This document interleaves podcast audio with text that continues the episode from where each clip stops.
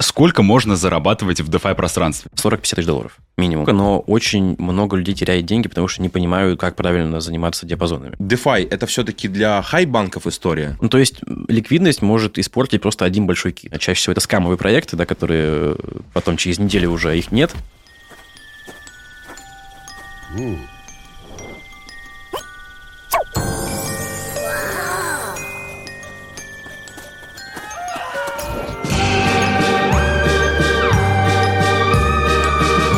Cryptus Talks.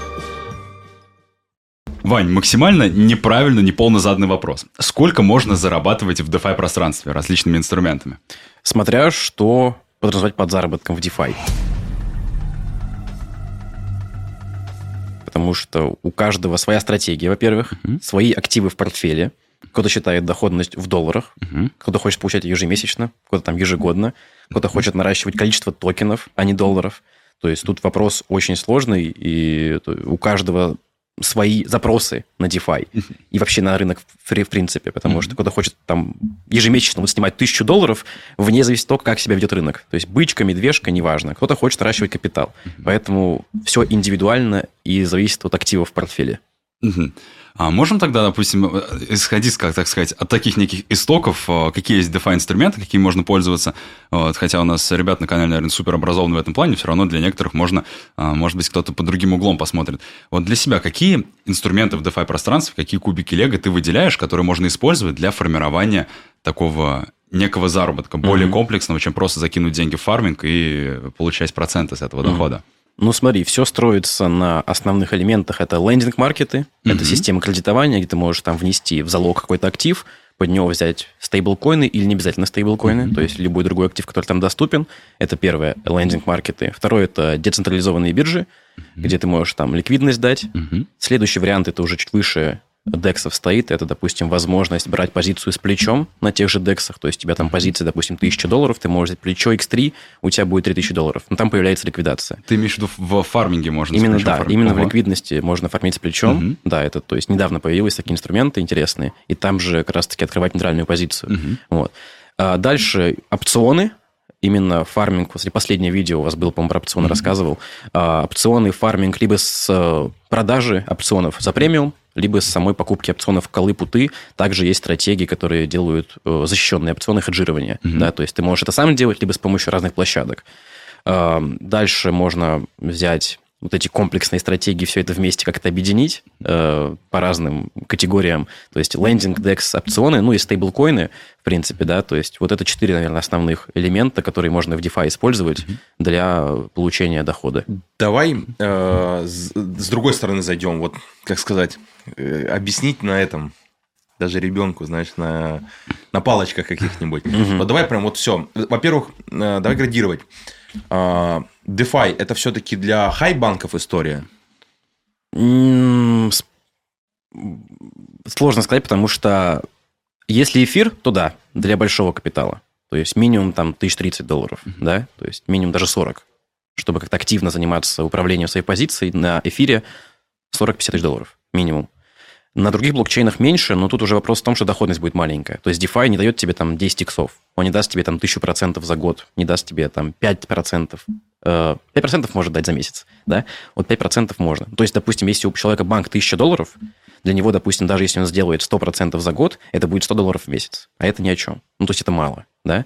Поэтому DeFi это больше не про большие иксы, а про постепенное наращивание капитала. Консервативная история, да? да? консервативная история, которая дает тебе гораздо больший буст э, по сравнению с обычным холдом. То есть ты холдишь токены, у них, они у тебя просто на кошельке лежат, они не растут. В DeFi ты можешь их количество нарастить, чтобы в следующем цикле ты уже мог фиксануть с большей прибылью. Вот, это задача DeFi.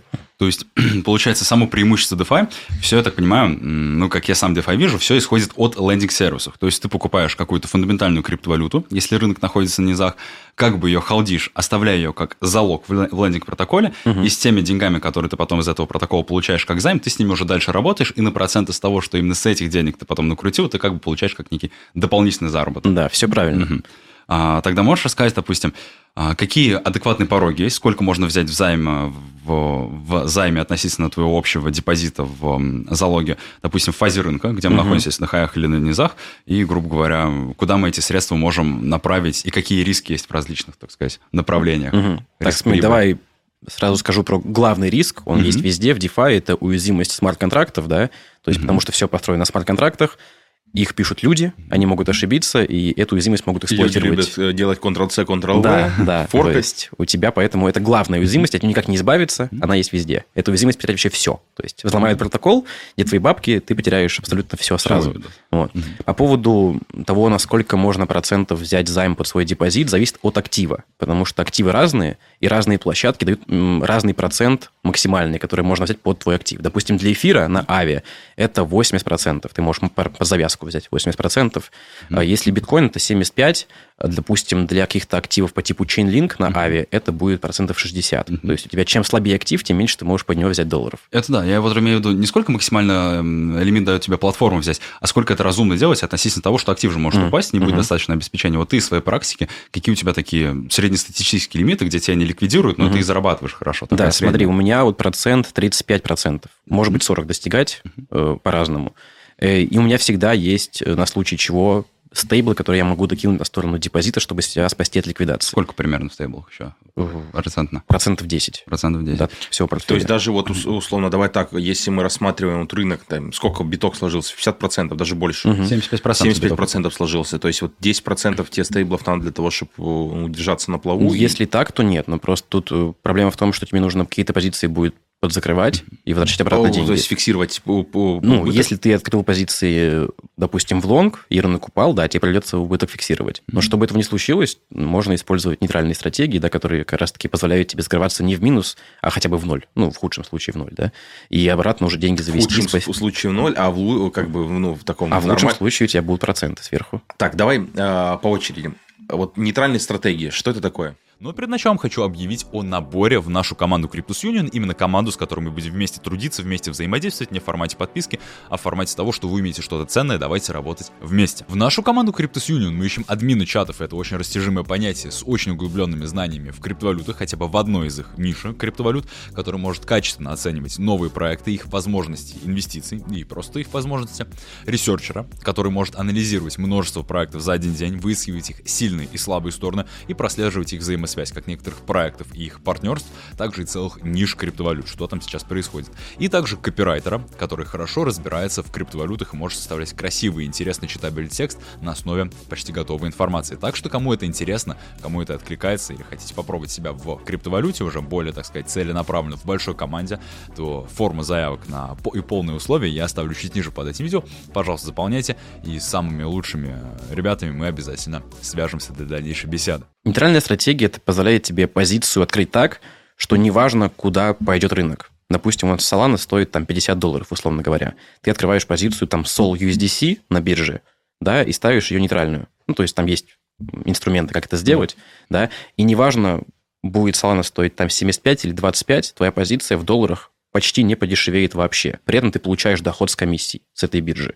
В этом задача нейтральной позиции – это фармить только на комиссиях, не фармить на росте. Mm-hmm. Это выгодно при флете, это выгодно при падении, потому что ты не теряешь стоимость позиции, но это не выгодно при лонге. То есть, если будет начнется рост рынка, ты упустишь потенциальную доходность, которая могла дать тебе Solana, потому что у тебя позиция нейтральная, mm-hmm. Solana выросла, ты потерял какую-то часть дохода. За счет impairment Да, mm-hmm. то есть поэтому тебе нужно делать диверсификацию. То есть ты можешь какую-то позицию открыть нейтральную, какую-то в лонг, какую-то в шорт, ну, то есть по разным процентам от твоего портфеля, и это даст тебе там сбалансированную какую-то портфель, который даст тебе доход. Э, по твоему опыту, э, нейтральные позиции в среднем какие-то проценты? Вот если мы говорим про там нормальный протокол, mm-hmm. трастовый, там а зависит от активов, в первую очередь. Mm-hmm. Разные активы, разный доход. А зависит... А если у тебя в эквиваленте в долларах одно и то же остается? Я понимаю, просто у тебя, смотри, торговая пара, допустим, Sol USDC, да. там, если там больше объема, там будет больше комиссий. Да. Если у тебя будет пара другая, там будет меньше объема, меньше комиссий, меньше доходность. То есть какая э, торговая пара, это тоже влияет на доходность. Допустим, вот я могу сказать тебе, Sol USDC с третьим плечом нейтральная позиция дает около 70% в год, среднее значение. Вот 70-75. На эфир USDC это около 30%. И доходность идет именно в самих токенах. То есть mm-hmm. у тебя увеличивается количество эфиров, увеличивается количество долларов. Mm-hmm. Так, вот тогда вопрос. А, как ты категории, может быть, ты как-то кати выстраиваешь свои активы на категории. Допустим, есть супер трастовые активы, где маленький процент по доходности, в том числе по фармингу, uh-huh. по стейкингу и так далее. Не знаю, может быть, это биткоин и эфир. Есть какая-то категория активов пониже, где можно больше зарабатывать. Есть какие-то шляпные активы. Uh-huh. Вот. Как ты их для себя структурируешь, так сказать? Смотри, сильные фундаментальные активы – это биткоин, эфир. Uh-huh. Это те, которые я вообще в фарминге не использую, я их только как злок использую. Uh-huh. Потому что на них очень маленький процент. Uh-huh. То есть, допустим, даже если ты хочешь биткоин открыть позицию, тебе придется половину продать. Либо докинуть стейблов, потому что у тебя ликвидность 50 на 50 идет всегда. А это не прикольно. То есть биткоин всегда лежит залоги у меня, под него беру стейблы, и уже на эти стейблы уже что-то докупаю, которое чуть пониже. Типа uh-huh. Avalanche, Solana, допустим, да, Phantom, и там уже фармлю большие проценты. Uh-huh. Вот. И какие-то, которые еще ниже, такие я вообще не использую. То есть редко очень. Можно найти какую-то биржу, да, новую, DEX, uh-huh. где будет поначалу очень много доходности, туда залететь, uh-huh. пофармить немного – и выйти. То есть это как такой снайпинг новых проектов. Новых проектов. Да. Это еще очень похоже, знаешь, на что? А, до 100% тоже застал, может быть, сам использовал, не знаю, как раз хочу узнать. Это вот в 2021 году, где-то летом либо весной были такие штуки, формилки однодневки, я их называю, угу. где формилка запускается, делается просто форк э, того же э, PancakeSwap на BSK, угу. вот, там написано 10 тысяч процентов текущая доходность годовых, 100 тысяч процентов. Да. Там чуваки действительно окупали свой баланс за один, за два дня, угу. вот, пока и формилка не скованулась. То есть, да. кто первый залетел, вылетел. Вот. Как ты относишься к таким новым фармилкам? Насколько они сейчас актуальны? А, да, есть ли они сейчас вообще остались? Они есть, да. они создаются очень часто, очень много, в больших пор. количествах до сих угу. пор. Постоянно залетают новые чуваки, делают просто копию Uniswap, форк, или даже копию, допустим, Aave или Compound а, Э, заливают туда своих токенов, делают очень большую эмиссию, повышают процент на депозит, то есть бывали места, где можно там на биткоин получать по 200% в год. Ну, не с биткоина, а именно в фантиках, которые платформы. То есть эта тема, она актуальная не в плане использования ее, а актуальная то, что это очень много людей этим занимается, зарабатывает деньги на тех, кто приходит ликвидность сдать, Обычно чаще всего это скамовые проекты, да, которые э, потом через неделю уже их нет, либо тут вся ликвидность выходит после того, как заканчивается эмиссия вот этих токенов. То есть такое использовать я бы не стал, угу. либо на очень маленький процент от своего портфеля. То есть там выделить там, да, 1-2%, просто гэмблинг, да, сделать, залететь, это можно. Угу. Вот. А, допустим, просто есть такая категория людей, я знаю, они хотят много, быстро и сразу, и пофиг, mm-hmm. что там можно все потерять, то, что, что будет тракпул, или то, что это э, токен разработчики салют в один прекрасный да. день.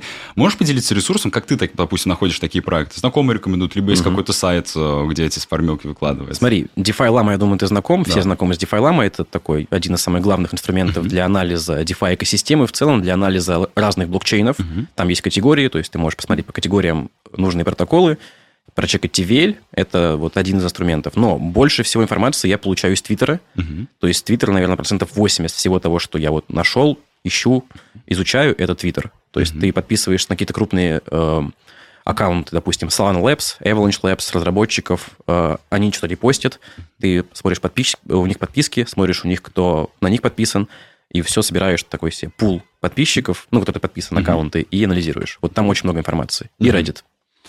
И еще плюс, как раз ты говоришь про другие сети, вот Avalanche, э, в зависимости от сети, на многих платформах, э, на одном DEX, допустим, на одном лендинг-сервисе проценты будут маленькие, на втором лендинг-сервисе или DEX на точно такую же пару или тот же актив uh-huh. проценты могут быть выше. Вот какие лично ты выбираешь для себя блокчейны, откуда ты можешь высосать ликвидность, грубо говоря, перегнать через мост или через биржу и утилизировать их там, чтобы процент, так сказать, из воздуха сделать, какие-то uh-huh. трастовые и ну, приемлемые. Эфир это топ-1, mm-hmm. да, то есть, само собой, авиа на эфире можно использовать. Опять же, если у тебя большой депозит. Mm-hmm. Avalanche тоже. То есть Ави работает вообще на Avalanche, mm-hmm. на эфире, на фантоме, на оптимизме, на... Там кое-что mm-hmm. очень много, да. Почти все топовые блокчейны там есть. То есть, в принципе, по безопасности это одно и то же. Mm-hmm. Потому что сеть одна и та же, это EVM, там, в принципе, контракты одни и те же, просто разные блокчейны. То есть это можно использовать. Дальше перегнать уже можно на те э, блокчейны, где больше доходности. Допустим, Avalanche тоже там очень много доходности. Почему? Потому что там мало ликвидности блокчейн такой не особо популярный. Ну, популярный, но в плане DeFi там очень маленький TVL. То есть uh-huh. по отношению к эфиру, Solana и Binance Smart Chain там очень маленький TVL. Uh-huh. Это можно использовать для фарминга, потому что ликвидности много, объемов тоже много. Uh-huh. Вот. Есть инструменты для фарминга с плечом. Также Solana. Solana тоже имеет множество инструментов, э, опционы, те же самые индексы, где как раз-таки можно найти нужные пары с большой доходностью. То есть все начинается именно с лендинга. Uh-huh. Опять же, это не обязательно. Потому что не обязательно использовать лендинг, если у тебя просто есть активы, ты можешь сразу их кинуть типа фарминг с плечом, нейтральную позицию, чтобы не рисковать ликвидацией, да, в этом случае. Вот. А, а можешь как раз, вот ты очень часто упоминаешь э, про фарминг с плечами, можешь mm-hmm. сказать, как это работает? Э, это то же самое понятие, как concentrated liquidity, допустим, mm-hmm. на Uniswap, или же это что-то вообще другое? Нет, совершенно? это другое совершенно, mm-hmm. это отличается от ликвидности по диапазону на Uniswap. Mm-hmm. Фарминг с плечом – это, то есть ты, допустим, внес ликвидность на пару Sol USDC, суммарно у тебя позиция стоит 1000 долларов. Ты получаешь какое-то количество LP токенов. Угу. Ты эти LP токены можешь оставить залог и под них взять еще доллары и на эти доллары опять купить э, Sol USDC и еще больше поднять свою позицию в LP. А, это через лендинг, получается, делать? Ну, то есть, да, вот, допустим, Францию на Solana, у них там есть раздел Lend, то есть люди, которые хотят дать в долг свои активы, uh под, чтобы другие могли взять плечо на свои uh позиции, они там зарабатывают неплохие деньги. То есть вот был момент, когда Степан был на хайпе, то есть там был GMT и GST, можно было фармить с плечом там около 3000% в год. Это в нейтрале да. А те, кто лендили, получали по 200% в год, uh-huh. просто без рисков, потому что лендинг, он типа, ты не рискуешь uh-huh. ничем, ты всегда можешь обратно забрать свои активы. Вот, то есть фарминг с плечом – это именно э, взять свои LP-токены uh-huh. и под них взять еще больше долларов и купить еще больше LP-токенов. В течение какого э, промежутка времени такая доходность э, сохранялась? А, два месяца. Два месяца. Полтора-два месяца. И большое, ну, большое количество вот ликвидности в такие инструменты заходит. То есть... Ну, смотри, вот на Франциуме было около 25 миллионов долларов ликвидности. Ну, это немного. Это немного. Но это именно с плечом. То есть сама э, пара GST или GMT USDC, она была большая. Там было около 40 или 50 миллионов долларов. А с плечом брали 25. Вот.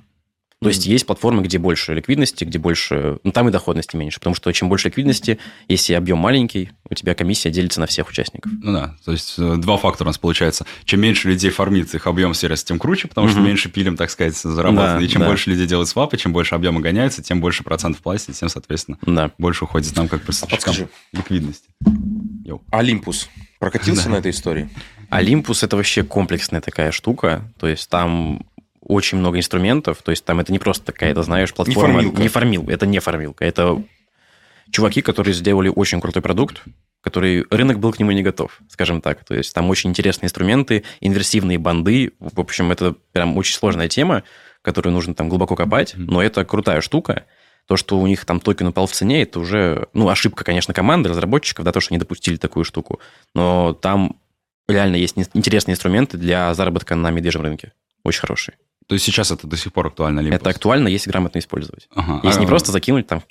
А, а можешь, например, рассказать ситуацию? Вот, допустим, сейчас мы находимся ну, достаточно низко относительно того, то есть, условно, низко, как я определяю. Если мы купим сейчас, вероятность того, что мы пойдем ниже, угу. если, если мы купили на хаяк по 60 тысяч долларов, там, естественно, да. вероятность того, что мы упадем больше, чем сейчас.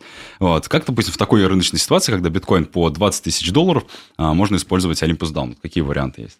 Olympus DAO. Ну, смотри, те же самые... Ну, инверс... Похожие инструменты, да. да, типа Olympus. Или, да, типа Olympus.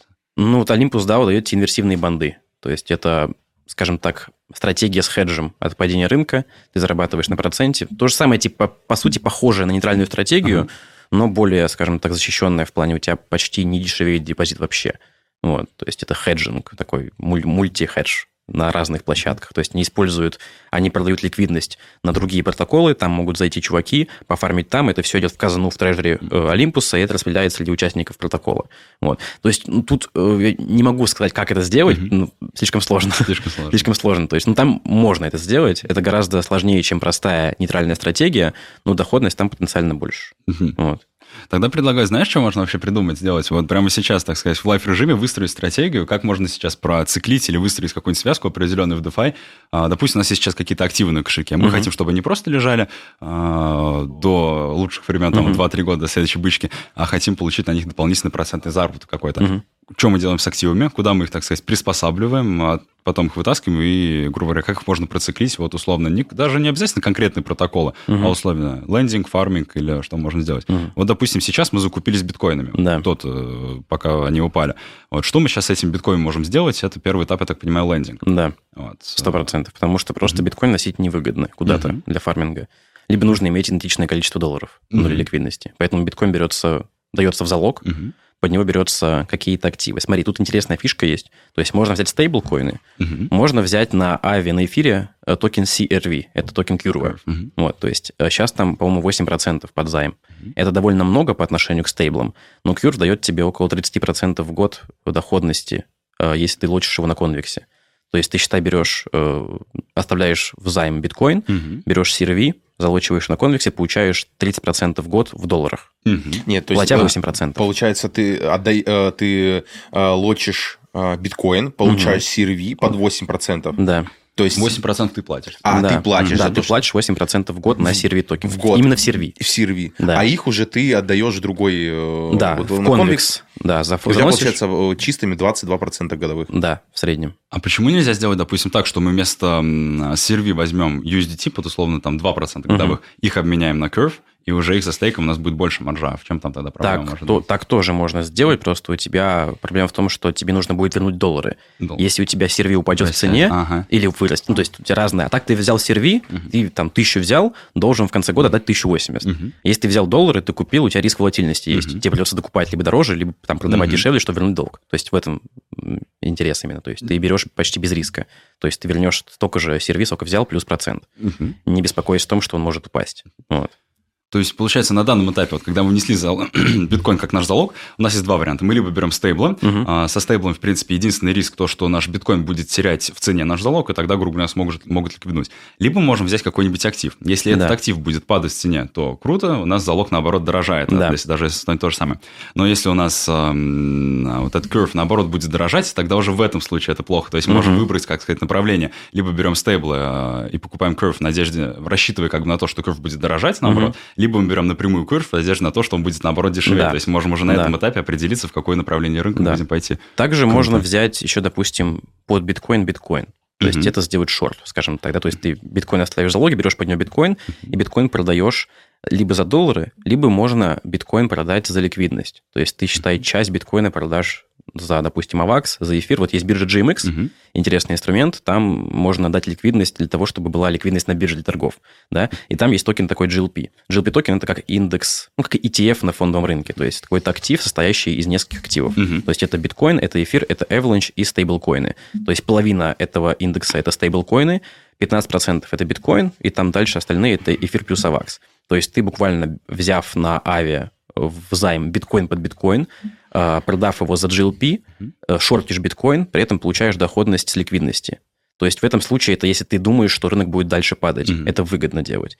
Даже если ты не угадал, у тебя все равно есть небольшая доходность. То есть не простой шорт, а шорт с процентом доходности в год. В реальных активах, в аваксах или в эфире, если ты делаешь на арбитруме. Вот. И это централизованная биржа предлагает? Нет, это децентрализованная биржа. GMX – это децентрализованная биржа для торговли с плечом, то есть можно взять плечо там X30, и ликвидность берется именно из тех, кто дал э, ликвидность в GLP токены. Круто, да? То есть схема получается такая. Берем жирный актив, который точно не соскамит во время медвежки, помещаем его, берем потом либо стейбл, либо другой же актив, в зависимости от того, когда мы рассчитываем, будет идти рынок. Угу. Вот, и, соответственно, получается, либо на эти стейблы что-то покупаем, либо можем стейбл на фарминг отправить, как вариант, либо этот актив мы тоже куда-то приспосабливаем, можем даже, допустим, за стейкой, допустим, угу. если это какой-то фундаментал, я так понимаю, просто через мост его перегнать да. на свой собственный блокчейн. То есть э, либо же, просто войти, либо же просто, например, войти в лонг, да, угу. то есть просто взять э, под свои... Ну, тут уже трейдинг такой, спекуляция начинается, понимаешь? DeFi это прям именно, чтобы у тебя максимально э, минимизировать э, риски от волатильности активов. То есть что... некого шанса. Да, да, ну то есть, да, понятное дело, что если ты будешь, ты угадаешь с рынком, тебе будет гораздо больше доходности. Ну, то есть у, у, у кого какая стратегия? Кто-то хочет более рисковать, он будет там лонги ставить, да, шорты, кто-то будет делать Не, я говорю про лонг, например, мы также там отправляем в лендинг-сервис свои эфирки. А, да, ты можешь, да. Да, да берем я понял, о чем доллары да. и закупаем эфир. Да. Это как бы считается часть... Да, это считается плечо взял на свою позицию в лонг. Ты да. просто больше эфиров сделал, если вырастет, тебе будет выгодно. Но, как нам Ваня сказал за кадром, это такое чисто одна кнопка, как бы это не DeFi. Расскажи, пожалуйста, вот, например, там, не знаю, может, про нынешние какие-то стратегии, либо про там прошлый, вот просто как бы такой прям весь путь, где ты там, не знаю, там сам ее просчитал, сам увидел, прорезечил, и у тебя все так, знаешь, как сошлось, ты такой, uh-huh. знаешь, типа смотришь на часть, понять не можешь, смотришь на все такой, блин, это гениально. А, ну, кстати, это было не так давно, вот это как раз-таки GMX, когда я изучил биржу децентрализованную, я понял то, что можно грамотно дать ликвидность хеджем. То есть, потому что есть еще интересные опционы. Dopix платформа, она работает на арбитруме, на Avalanche и на, еще на эфире. Ты там продаешь или покупаешь опционы? Ты можешь и продавать, и покупать, и еще выступать в качестве ликвидности для опционов. Вот. Как они делают? Это очень, очень крутая платформа. Они, э, то есть ты можешь внести ликвидность для опциона, допустим, э, и у тебя Dopix берет твой, твой депозит и в Curve засовывает их чтобы процент шел. То есть ты, э, давая ликвидность для опционов, получаешь доход с опционов, с ликвидности, mm-hmm. и плюс еще фармишь в Кюрве дополнительный процент. Вот. То есть что можно было сделать? Это можно было, ну, и сейчас это можно сделать. Ты можешь открыть позицию на GLP, ликвидность, да, биткоин, эфир, авакс и стейблы, получать там около 30% в год, но у тебя есть небольшой, типа, ну, волатильность, да, то есть упадет рынок, у тебя GLP-токены подешевеют, если будет все падать. Ты можешь захеджиться теми самыми опционами, то есть ты можешь поставить опцион в другую сторону, и то есть у тебя появляется... То, что рынок будет падать. Да, да. У тебя появляется появляется доходность 30%, и у тебя позиция остается почти на нейтральном уровне. Вот, это один из вариантов, таких, который недавно изучил. То есть тут очень много разных стратегий, они появляются по мере того, как ты находишь новые инструменты. То есть нашел новый инструмент, э, вспомнил, что есть другие, понял, как их совместить вместе, сделал стратегию, просчитал все, потестировал, и все, у тебя получается какая-то комплексная стратегия на фарминг. Вот. А как часто обычно при хороших стратегиях, вот при такой, как ты сейчас назвал, где адекватный доход, меняется доходность. То есть, грубо говоря, когда нужно вытягивать свою ликвидность из проекта и переходить в другой. Есть какая-то там средняя там, месяц-два месяца? То есть, как часто ты мониторишь новые платформы для mm-hmm. того, чтобы использовать активы? Мониторю часто, ну, каждый день почти, uh-huh. вот, чекаю, но перехожу не часто. То есть, потому что есть прям флагманские проекты, да, которые я сейчас использую. То есть, GMX, Dopix, Avia, Francium, Friction. То есть, на них это очень стабильные протоколы, да, которые подают хорошую доходность, там много ликвидности, где-то может быть больше доходности. Опять же, я не весь портфель э, релацирую. Mm-hmm. То есть я возьму часть, там протестирую. Если там действительно будет на протяжении месяца все хорошо, и там будет доходность больше, и там хорошая, понятная, прозрачная бизнес-модель, то можно туда перейти. Mm-hmm. Вот. Ну, это хорошо, что ты разумно делаешь. Не, о, блин, то есть на 3% больше мы идем туда. Но, а в общем, допустим, очень много в DeFi а, мы пользуемся мостами. То есть мы либо пригоняем через централизованную биржу, берем на себя риск то, что активы морозятся, либо через DeFi берем на себя риск то, что смарт-контракт будет дырявый. А, актив, который у нас как бы обернутый, воруется оригинальный актив, обернутый актив обесценивается. Вот. Ну, как раз и ты тоже об этом говорил. Да. Когда в камеру общались. А, расскажи, насколько ты доверяешь вообще мостам, какие мосты ты используешь для каких блокчейнов, вот, которые ты назвал самые популярные. А, ты, в принципе, да, как можно работать с мостами? Да, смотри, мосты, ты сказал правильно, что есть, есть мосты, есть два типа мостов угу. вообще. Те, которые лочат какой-то актив, допустим, ты хочешь перенести, не знаю, DAI с Binance Smart Chain на Avalanche. Ты заходишь на мост, отдаешь им DAI, они твой DAI держат у себя, выдают тебе идентичный токен на блокчейне Avalanche. Если этот мост оскамится, ну, там, взломают его, у тебя обеспечение DAI теряется, DAI на Avalanche обесценивается. Mm-hmm. Это первый тип мостов, которые берут твой залог и лочат его у себя на мосте. Стоп.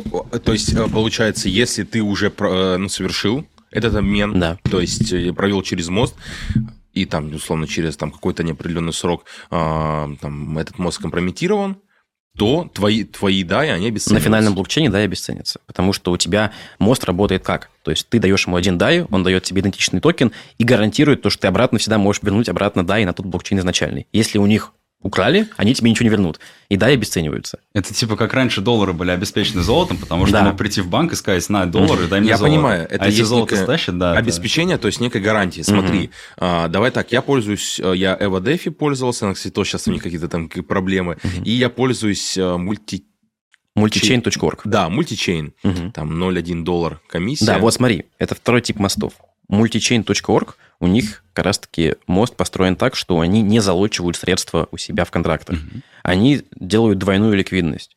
То есть любой желающий может нести ликвидность на стороне одного блокчейна, потом на втором блокчейне. Как вот делает трансфер, 100 USDC уходит сюда, mm-hmm. и там другой чувак дает тебе 100 USDC там. Вот. То есть тут ликвидность двойная, поэтому обесценивание то есть тут э, контракты, даже если взломаются, у тебя взломаются на одной стороне, угу. у тебя нет э, пере... привязки. Да, привязки угу. одного токена к другому. Поэтому такие мосты как раз-таки можно использовать, они в случае чего э, твои токены не обесценятся. А в чем там риск, например, может быть? Риск, э, ну, взлом, скорее всего, узла кто ликвидность дает. Имею в виду, нет, если ты смотришь со стороны э, того, кто делает транзакцию, кто переводит свои... свои деньги. Тут да. рисков почти вообще, ну, только уязвимость смарт-контракта и все. То есть она вот глобальная базовая уязвимость и все. А, я пользовался мостами когда-то, потому что, честно, я супер вот в мосты не вникал. Они работают хорошо, мне нравится. Но mm-hmm. было такое, что мне дали, допустим, не оригинальный, не нативный актив на какой-то сети, mm-hmm. а мне дали какой-то там, много было букв до, до этого актива, USDC какой-то. Я его не мог нигде использовать. То есть, я так понял, это мостовой актив платформы был. Да. Это, я так понимаю, из-за недостатка ликвидности. Насколько сейчас это часто встречается на таких более даже популярных активах, если мы рассматриваем? И как против этого можно бороться, как мониторить те моменты, когда ликвидности действительно достаточно? Вот, кстати, мультичейн решили проблему эту довольно mm-hmm. разумно. Они, допустим, если у тебя обмен идет с одного блокчейна на другой, и на выходе нет ликвидности. Mm-hmm. То есть ты там свапнул 1000, ликвидность есть только на 500. Да. Они выдают тебе 500, э, по-моему, Any называется, или Multi USDC. Вот. вот. Да. А, они тебе могут обменять эти Any USDC не напрямую на твой блокчейн, потому что тут нет ликвидности, а на любой другой токен, где есть ликвидность. То есть, да, в этом случае ты полную сумму не перегонишь, но mm-hmm. у тебя всегда есть гарантия того, что ты вот этот Any USDC сможешь обменять на блокчейн, в котором есть уже ликвидность. Mm-hmm. Вот. То есть это такие костыли, но чтобы у тебя всегда была возможность получить свою тысячу долларов хотя бы на разных блокчейнах. Да, вот. Ну, да, если там нет ликвидности, придется использовать другой мост, mm-hmm. где она есть. Вот, это проблема. И топ мостов, еще раз, это AnySwap, получается? Ну, они уже мультичейн. Мультичейн. Мультичейн, а, да. Какие ты еще можешь назвать? А, есть э, не Celsius, сейчас, Seabridge, mm-hmm. вот Seabridge. Есть мост а, это мультивалютные мосты. Есть, mm-hmm. допустим, мост Renbridge, это чтобы перегнать native активы на разные блокчейны. То есть native биткоин, native эфир, native там Solana mm-hmm. можно загнать абсолютно trustless э, на любой другой блокчейн. Вот. А, есть еще мост... Сейчас я вспомню. Блин, я забыл. Мосты, да, такая тема с головы летает постоянно. Ну, короче, мультичейн, мультичейн Сибридж, Ренбридж, Торчейн, кстати, тоже. Это как, как мост можно использовать. Ну, это, по сути, протокол uh-huh. кросс-чейн свапов, но тоже как это, по сути, есть мост. Uh-huh. То есть ты можешь свапнуть там тезер с эфира на биткоин native. Вот. Ну, ну и в любом случае, даже если native актив поддерживается как мост, ты его перегоняешь через мост, а потом меняешь да. на другую криптовалюту, которая тебе нужна. Да. Круто. Но я пользуюсь мультичейн. Мне когда посоветовали, ну. сказали, что ты в ВВДФ, в много платишь. 1% угу. это слишком жирно. Да, да. Да, типа я потом увидел 0,1%. Единственное, там нужно всегда а, смотреть на пулы. То есть, ну, если ликвидность, ликвидность в той да. сети. Да. И, кстати, что я заметил? Что я заметил? То есть, что ликвидность... Короче, на USDT ликвидности меньше, чем на USDC. Вот. Это зависит от того, какой блокчейн. Там разные связки да, есть. Да, Но да, USDT, есть, да, я согласен. Это все, да, то есть USDT, вот, например, с полигона на BSK, угу. вот на BSK меньше USDT. Угу. USDC есть всегда. На эфире вообще все четко. То есть ликвидность может испортить просто один большой кит. Он возьмет, свапнет лям долларов, и у тебя в одном месте кажется ноль, в другом лям. Да. И все. И, то есть тебе придется уже балансировать потом а сами. Как, а как этот протокол? Это же получается, ну, туда, я, может, не знаю, прослушал, не прослушал, туда что же можно дать? Э... Да, ты можешь дать ликвидность, и быть провайдером моста и зарабатывать да. процент с комиссии. Да, так и есть.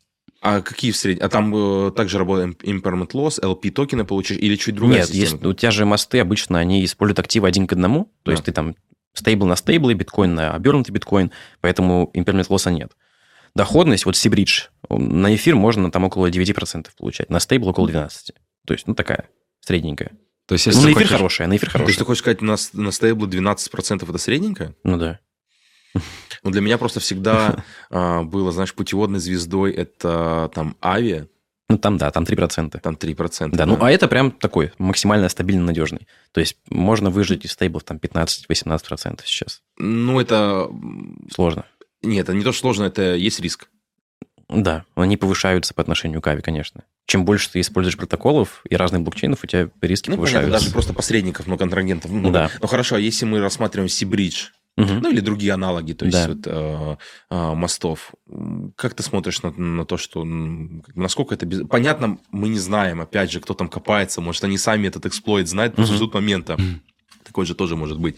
Но, например, 12% на стейблы. А, то есть ты даешь, предоставляешь пару USDC USDC в разных сетях, угу. да, и 12% стабильно вообще не паришься без каких-либо... Ну, это последние три месяца, да, вот такая доходность. На эфир 8. Эфир 8 – это хорошая доходность. Это в два раза больше, чем стейкинг официальный числитель Finance. Вот, то есть это прям солидно скажем так, консервативно и солидно. И там без каких блоков временных, когда хочешь, да, забрать можешь, эти когда... деньги. Ну, просто тебе придется собрать уже на разных блокчейнах. То есть, а. тебе же ликвидность, она меняется. Угу. То есть, ты, допустим, внес там 10 эфиров на Avalanche, потом тебя люди посвапали, придется тебе там 4 там, 6 там выводить. То есть, два риска, получается, стейкинга активов под мост. Это первое, то, что риск эксплойта смарт-контракта, это угу. самое основное, то, что теряешь да. просто все, что у тебя было. И второе, это то, что ты застейкал все условно на эфире, а тебе надо забрать потом с Binance Smart Chain, Solana из других сетей, все собрать ну, в одну Ну, это не риск, это так просто неудобство, неудобство небольшое, да. да. да. Да. Прикольно. Но еще есть риск того, что твой, твой узел могут взломать. Ну, то есть ты же узел ставишь, запускаешь mm-hmm. тебя на компьютере или там в облаке запускаешь, mm-hmm. у тебя там приватные ключи, все дела. То есть, если тебя взломают, ты теряешь деньги все, само Мне собой. Вот, э, единственное, знаешь, вот ты просто... Я понимаю, какие проценты, я понимаю, что эти проценты на самом деле доступны для большого депозита. То mm-hmm. есть, допустим, у там, э, там у игрока, там, не знаю, 10 миллионов там, ну, стейблов условно. Угу. И, то есть он также может использовать эти связки, там 10-12% там рисковать. Ну, смотри, вот тут уже нет, потому что Сибридж, допустим, если там чувак зайдет с 10 лямами, а, у него будет по отношению к его депозиту довольно маленький объем. То есть, чтобы большая доходность была, нужно, чтобы прям весь объем постоянно использовался. То есть на Сибридже mm-hmm. пока объем маленький. То есть нужно все, ждать, пока понял. мосты будут есть, крупными, да. и тогда заносить уже. Все, я понял. То есть вопрос, если твоя, твоя ликвидность используется, ты получаешь процент. Да. Хорошо. А что скажешь про Uniswap э, третьей версии? Очень крутая штука, но очень много людей теряет деньги, потому что не понимают, как правильно заниматься диапазонами. Это, они видят большую доходность, то есть, допустим, вот на оптимизме сейчас, и сейчас, и было месяц три назад, а, биткоин-эфир в диапазоне давал около 70% в год. В биткоинах и в эфирах. Это невероятно сильная позиция. Вот. А, когда выходит у тебя из, диап- из диапазона твоя позиция, у тебя переливается 100% в одну или в другую сторону. То есть у тебя может стать либо 100% эфира, либо 100% биткоина. В этом случае это не так плохо, потому что у тебя и то, и то, и то, то сильные активы, да. Если ты даешь пару с USDC, да, тут вообще капец. То есть у тебя были эфиры, потом станет все в стейблах, это будет очень плохо.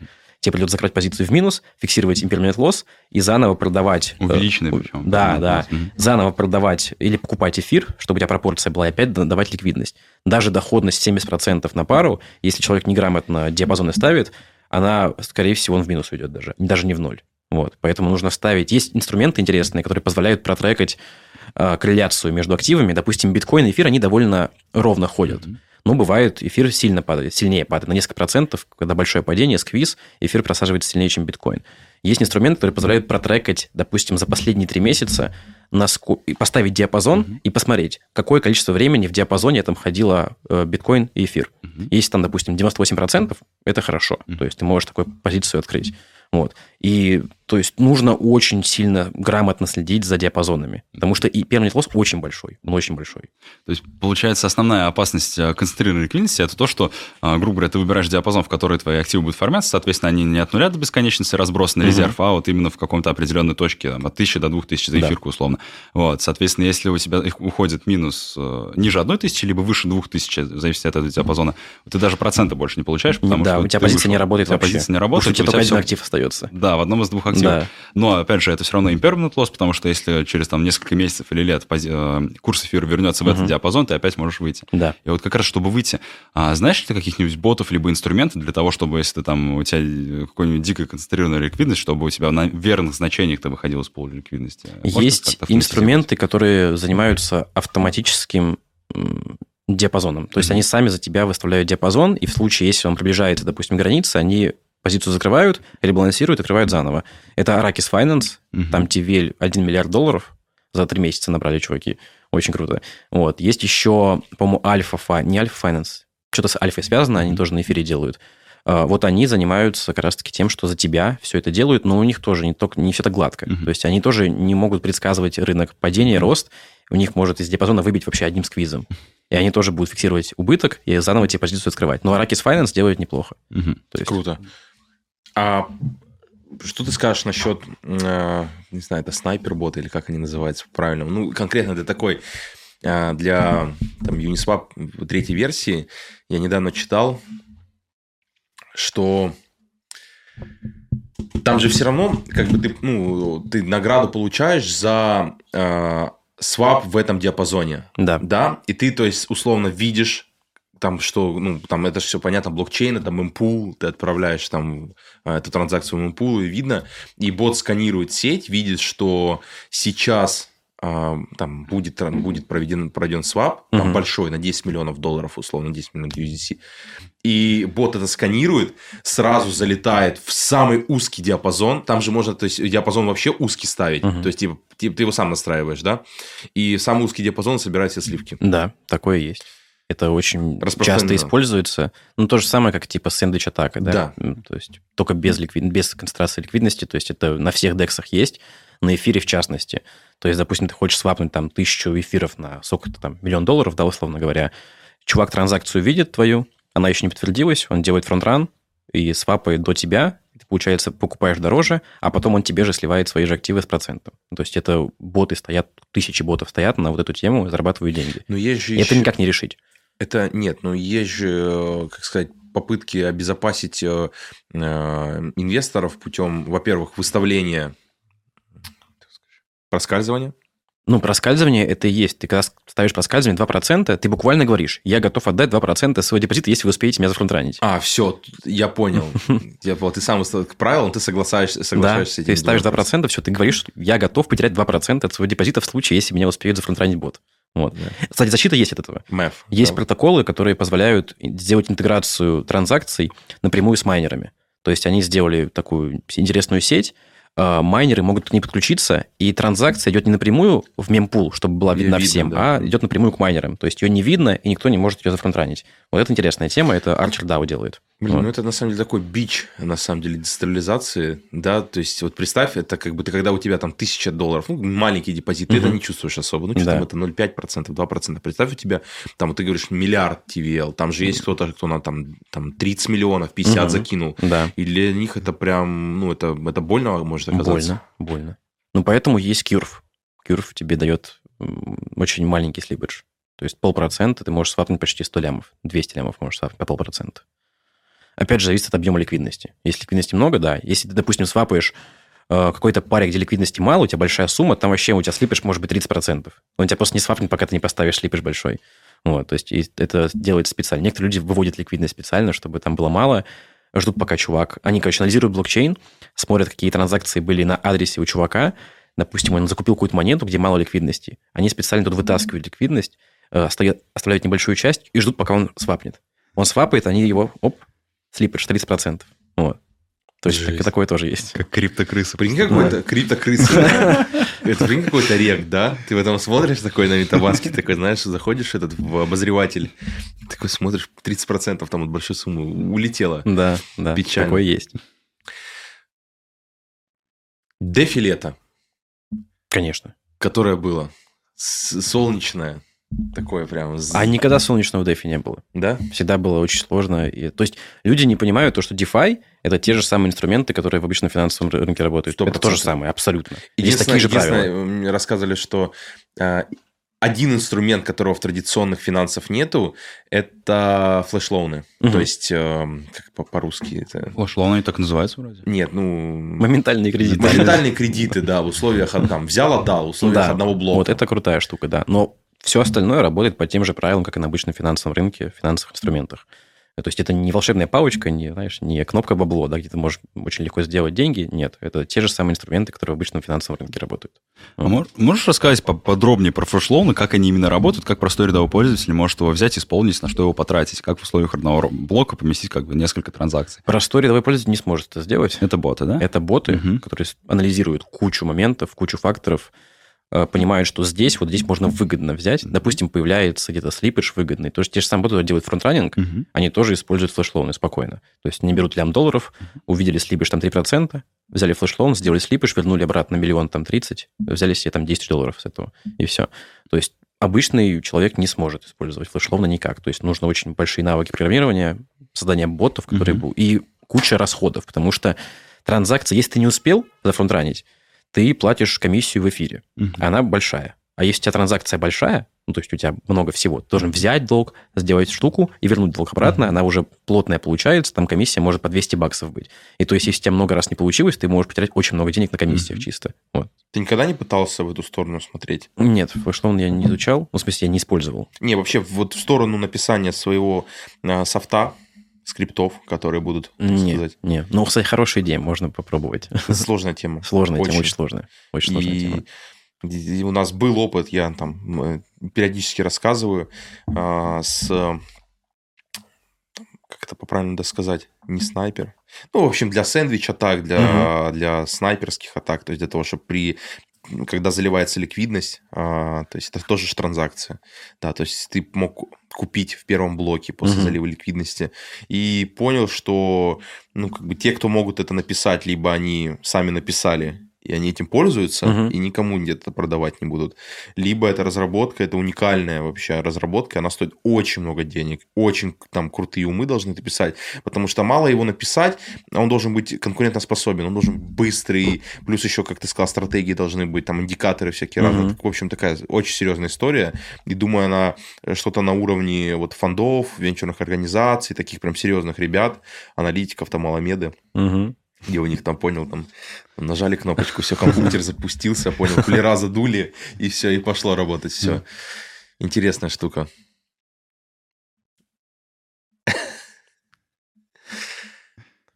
Расскажи про проблематику DeFi. Вообще, давай так, DeFi или DeFi?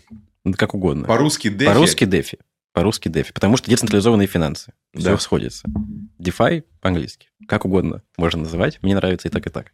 А, я, я сам допутаюсь. Я слышал такую историю. А, по-моему, это даже был...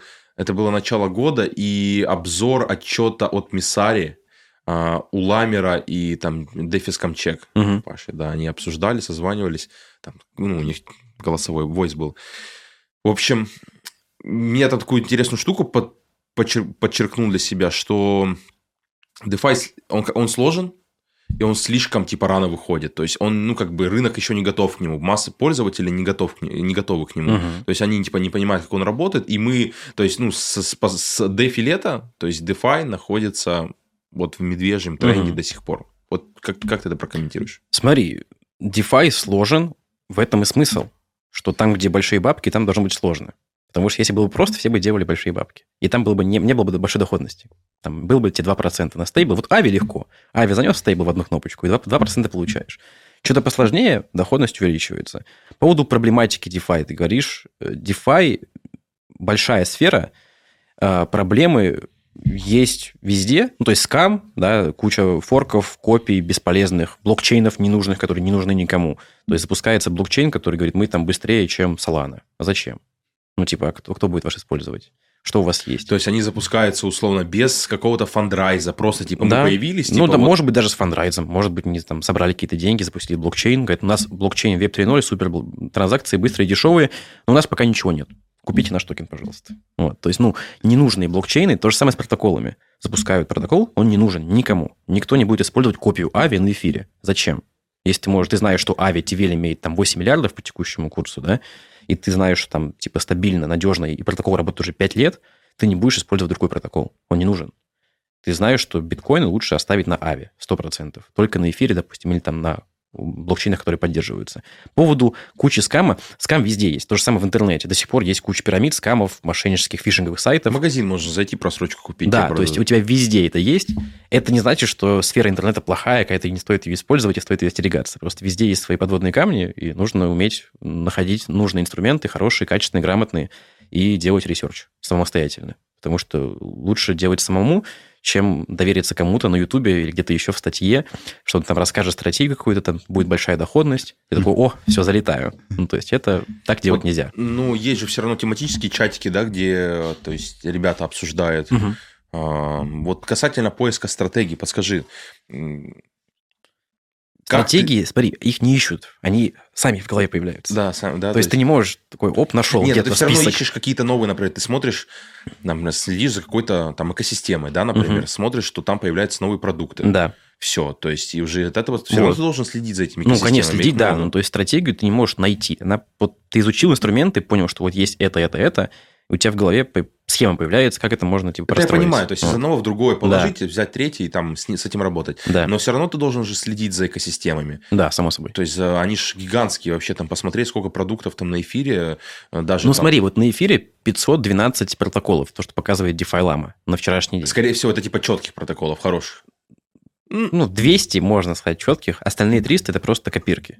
Там TVL очень маленький, там они не, ну, то есть реально просто копии топовых проектов, компаунда, Uniswap и так далее. На, на, допустим, на Avalanche там, по-моему, 80 протоколов, на Solana там 300 или 400, да? То есть у тебя все это, по большей части, ты говоришь, куча большая сфера, сфера небольшая. Инструментов не так много. Инструменты есть разные. Вот опционы, можно сказать, да, вот типа DeFi, DEX, lending, опционы, э, какие-то hedging, short, farming, плечо, все. Это база, да? Какие другие инструменты, это все будет копия того, что уже есть, по большей части. То есть копия, которая никому не нужна, нужна только тем, кто хочет прийти большие пофармить проценты поначалу, когда дают большую эмиссию токенов. Поэтому сфера DeFi пока что очень рано. Ну, то есть это, она там начало развития находится, да. Еще столько всего можно сделать, придумать и так далее, что в ближайшие там 5 лет, я думаю, будет сильный толчок в DeFi и вообще в крипте в целом. Ну, вообще, толчок по DeFi, а, это для меня DeFi это как дороги для того, чтобы в них ездили автомобили. То есть, чтобы доехать до кафешки, uh-huh. чтобы доехать до какого-то торгового центра. Если нету торговых центров, если нету кафешек, нахрена тебе тогда дороги, куда ты будешь идти? То есть, пока не построили много различных, э, даже банальных криптовалютных игр, других uh-huh. приложений, которые люди будут использовать, а, не чтобы это будет чисто финансовый инструмент, а потому что это прикольно.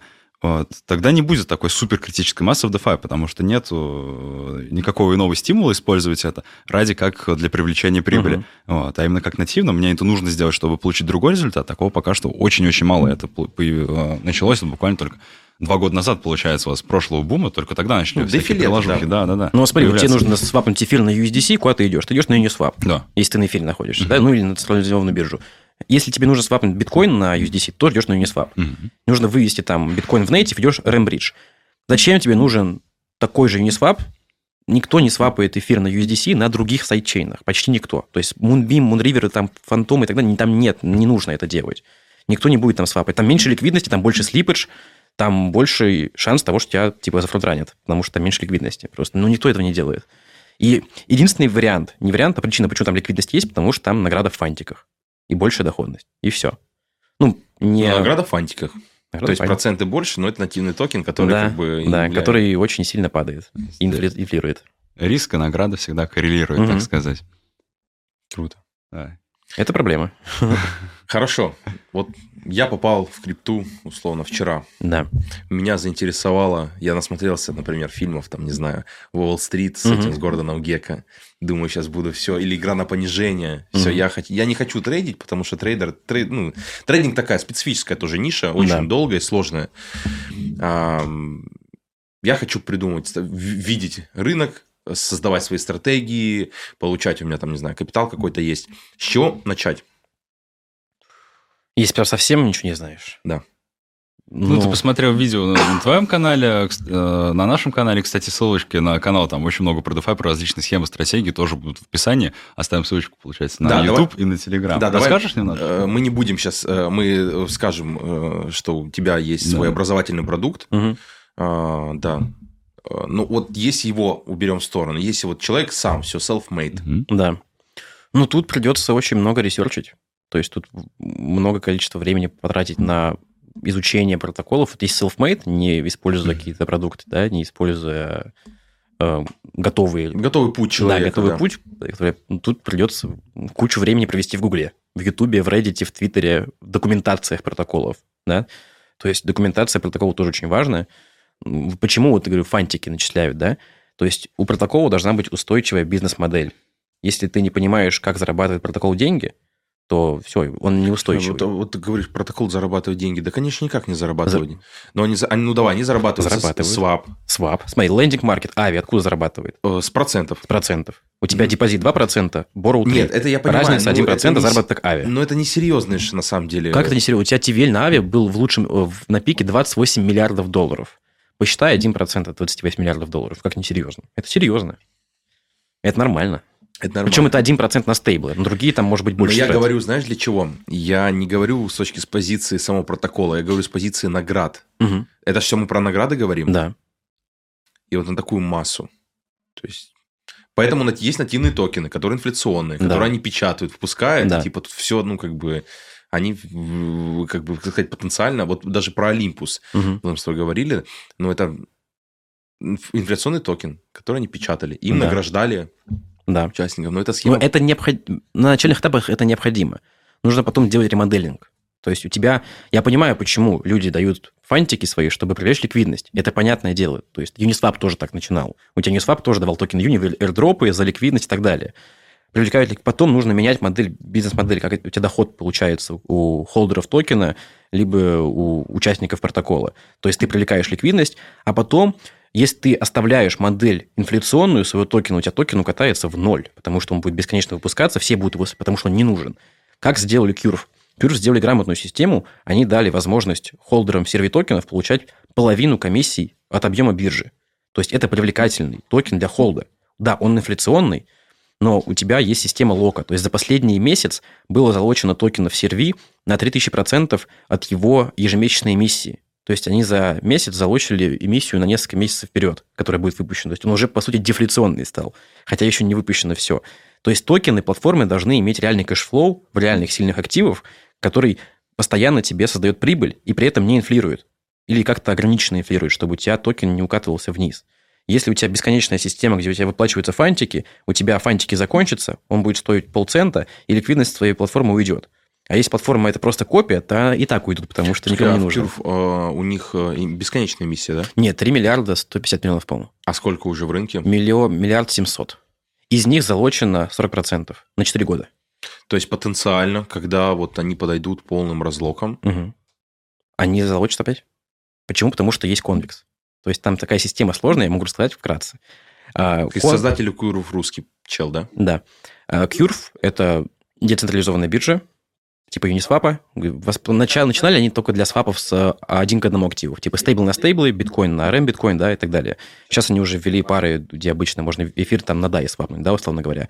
Есть сервитокены. Сервитокены дают тебе половину процентов от объема торгов, а остальная половина идет тем, кто дал ликвидность. То есть 50 на 50. Вот. Это весь, э, весь доход протокола идет. Протокол? протокол у команды есть какое-то количество сервитокенов. Они, по они по-честному зарабатывают холды сервитокенов. Вот. А, есть конвекс из-за того, что у тебя серви дает еще не только доход, но дает еще право голоса на то, в какие пулы будет идти эмиссия сервитокенов. То есть эмиссия сервитокенов идет не просто так. Не, не какие-то случайные пулы или не просто Награда. Награда, да, сервитокенах. То есть у тебя вот есть пул, допустим, там DAI с USDC и с USDT. Там есть награда в сервитокенах какая-то. Люди, которые халдят сервитокены, они могут голосовать. Я хочу, вот, чтобы сегодня, или там, начиная с следующей недели, побольше было эмиссии в сервитокенах вот в этом пуле. Или вон в том, или вон в том. То есть коллективно собираются люди с сервитокенами и голосуют. Что сделал Convex? Convex сказал, приходите к нам, давайте нам свои сервитокены, мы за вас их залучиваем, э, выплачиваем все награды, даем еще свои конвексы тоже в подарок, сверху небольшую часть, да, и мы управляем большей частью ликвидности на сервитокенах. То есть, когда кто-то запускает свой проект, кто-то запускает свой стейблкоин, допустим, сделал новый стейблкоин, там YUSD, вот Yeti Finance вышел, им нужна ликвидность на Кюрве. Просто так они не могут ее привлечь, потому что, ну, они могут своими фантиками, конечно, дать, да? Куда они идут? Они идут на конвекс. Они говорят, конвекс, давай, короче, мы тебе дадим взятку, ты проголосуешь за наш пул, чтобы там была повышенная эмиссия сервитокенов. Они дают взятку, конвекс голосует за этот пул, э, повышается награда в сервитокенах, там привлекательная ликвидность. Туда заходит много людей. Получается, стейблкоин получает большую ликвидность с другими стейблкоинами. Так образуются пулы. То же самое делает Frax. Frax имеет 1.2 э, миллиарда долларов на ликвидности. Это pool, который создан Кюрвом. Там тоже Frax имеет большую часть серви-токенов, имеет часть конвексов, потому что тоже дают право голоса. И взятки постоянно идут именно на э, необходимые пулы, чтобы там была максимально глубокая ликвидность. Есть еще выше конвекса, есть Votium. Votium агрегирует голоса. То есть он сам голосует за самые выгодные пулы и дает тебе доходность на основе полученных взяток. То есть тут тройная система Curve, Convex и Votium. Три протокола, которые как раз-таки вместе связаны и обеспечивают очень глубокую ликвидность в необходимых пулах. То есть тот, кто владеет большей частью Convex а, по сути, владеет правом голосования токенов CRV, потому что это государственный токен, governance токен. И Convex владеет сейчас 48% вообще всех залоченных токенов CRV залочено на Convex е. То есть они имеют прям мощный такой, мощную силу голосования для Curve а. И они могут управлять ликвидностью почти на, любой, на любую торговую пару. И, и учитывая то, что у них залочены CRV, CRV также повышает доходность в токенах Curve а. То есть, чем больше ты холдишь CRV токенов, тем выше у тебя доходность по твоей ликвидности. То есть, комиссия повышается. Из-за того, что один человек не сможет собрать нужное количество токенов, Convex за него это делает, агрегирует в себя CRV токены, и на все торговые пары Curve а на Convex е доходность гораздо больше, чем просто на Curve е, без стейкинга CRV токенов. Вот эта система очень крутая. Это прям грамотно простроена токеномика. У тебя Curve необходимый, просто жизненно необходимый токен для голосования и поддержания ликвидности в торговых парах. Convex – это агрегатор э, CRV-токенов с большой доходностью по парам. И, и бустер, голос, некий, бустер да? и голосование. И взятки. И Votium все это агрегирует вместе. Блин, это крутая штука. Жирно. Вот это хасл. Это хасл. Вообще, вот это я хотел это услышать. Вот это прям... Вот это DeFi. Интересно. То есть, давай так подытожу. Вообще, Curve – это Ну, там многие могут зайти на сайт, видеть такой, у них там дизайн интересный. Да, дизайн старый. Прост, простенький, Ну, простенький, простенький, да. интересный. Но уникальный. Уникальный, да. Э, Это, в общем, такой, как сказать, э, папа-swap вообще, то Мгм. есть вот на эфире. Да. Да, и то есть большинство там новых, вы- вновь выходящих проектов, протоколов, Мгм. они заинтересованы в там, Конечно. создании пула там, и для того, чтобы там были, чтобы туда пришла ликвидность. И Да. для этого они вот связываются с Convix, там, Voitium. вот И, этот. и именно поэтому есть очень большой спрос и на серви, и на Convex. То есть у тебя любой желающий хочет запустить свой протокол с каким-то стейблкоином или с каким-то другим активом, ему нужна ликвидность, чтобы э, в свою пару ликвидность нагнать, ему нужно либо купить серви токенов, либо купить конвекса, чтобы иметь право голоса. Э, По-разному, каждый действует по-разному. Кто-то покупает серви, чтобы доходность получать еще с, э, с эмиссий. И кто-то покупает конвекс, напрямую Votium использует, где покупает взятки напрямую за дешевле, чем если бы он купил бы серви. То есть Votium почему используется? Потому что там взятка дешевле, чем простая покупка серви токенов для голосования. Потому что они агрегируют, дают скидку. В этом прикол. То есть у тебя это просто жизненно необходимая система. И если мы, если я, я лично так думаю, что Curve будет одной из самых больших бирж, э, децентрализованных в ближайшем будущем, потому что это прям реально машина. Там настолько все грамотно простроено и в плане токеномики, и в плане эмиссии, и в плане вот этих инструментов залочивания, governance, голосования и взяток. И Curve – это, считай, актив, который дает тебе бесконечный cash flow 30% в год в долларах. Это очень круто. И сейчас он стоит сколько? 1 доллар. Вот, зашилил. Curve. А подскажи, вот э, на просадке, как он также с рынком, да, сходил? вместе? Да, он вниз ходил, он стоил 6, сейчас он стоит 1, доходил до 54 центов. Вот, сейчас он стоит 1,03. То есть, Вот. в общем, давай так, это просто так потенциально. То есть, если рассматривать даже какие-то активы в холд, то Curve – это одна... Да это для меня лично, я никому ничего не навязываю, Не-не-не, сами я должны не мы, не, конечно, мы вообще не про сигналы, типа, ну, это как бы тот актив, к которому стоит присмотреться, Да, потому что за ним 100%, есть просто, аудитория, да. ликвидность, траст и технологии. Я бы сказал, что это один из самых лучших ак- активов в плане грамотно построенной токеномики. Пример должны брать именно с Кюрова. Все, кто делает токеномику, должны брать с как делать токены. И сейчас это видно. То есть Dolpix сделали свои тоже такие же элементы залогом средств и получением реальных активов э, с комиссией в долларах. И голосование, то есть много появилось. Вот даже мультичейн, тот же самый мультичейн, у них такая же система, Кюрва. Они ее оттуда взяли, они взяли токены мульти, тоже не инфляционные, там максимум может быть, по-моему, 500 тысяч токенов мульти, ты можешь залочить на 4 года и получать процент комиссии с моста. Сейчас там доходность 190% в год в долларах с токенов мульти. Вот. Темный владыка. Знаешь, этот человек, когда, знаешь, человек много знает, ты такой, ты, типа, этот, э, картинки есть, знаешь, типа, ты типа на первом уровне DeFi такой синенький, потом на последнем, все, разложился, короче, на молекулы. Блин, прикольно, слушай, интересно. Вот сейчас я прям, я прочувствовал, насколько можно выстраивать эти уровни разные взаимодействия. Круто, с голосованием вообще прикольно. Кюрв пушка. Кюрв пушка, 100%. Какие еще есть похожие плат- платформы с такой тоже хорошей э, токеномикой, может быть, какой-то уникальный, который не скопировали с Кюрва, но который тоже долгосрочно, как ты говоришь, работающий бизнес-модель. Кстати, стоп, вот про Кюрв. Вот поэтому есть Кюрв войны, да? Это, это, это самая интересная тема в DeFi вообще за последние два года. Кюрф-войны – это протоколы воевали за то, кто саккумулирует больше сервей токенов, чтобы иметь право голосовать, чтобы фармить денег с взяток. То есть Convex выиграл.